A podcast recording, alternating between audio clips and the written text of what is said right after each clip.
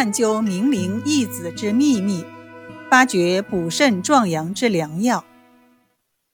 陶弘景在编著《本草经集注》的过程中，遇到疑难就去调查研究，这是他在几十年治学的过程中养成的习惯。这里有两个有趣的故事。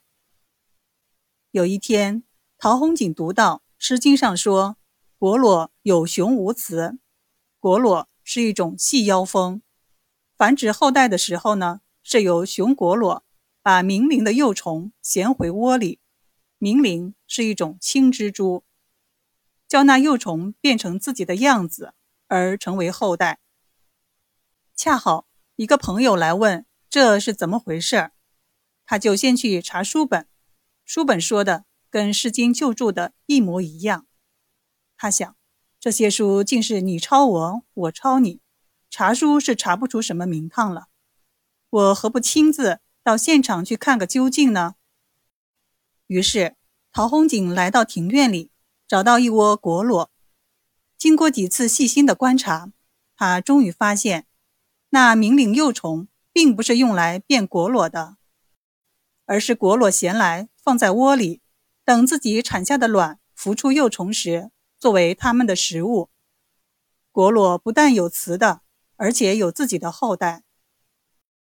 果裸的明灵异子之谜，终于被陶弘景用调查研究的办法搞清楚了。从这件事，他得出一个结论：治学要重视调查研究，不能因为别人怎么说，自己也跟着怎么说。由此可见。他治学的严谨，在中药里有一味壮阳补肾的药——淫阳藿。相传这个名字的得来和入药，还颇有一番不同寻常的经历呢。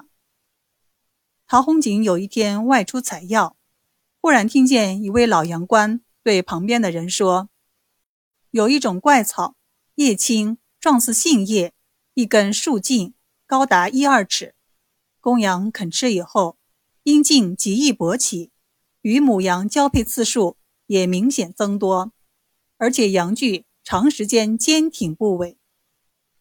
谁知说者无心，听者有意。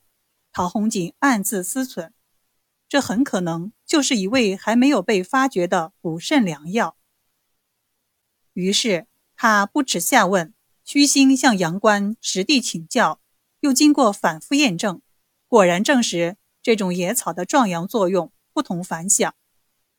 陶弘景指出，西川北部有淫阳，一日百变河，盖食此祸所致，故名淫阳祸。后将此药载入其书。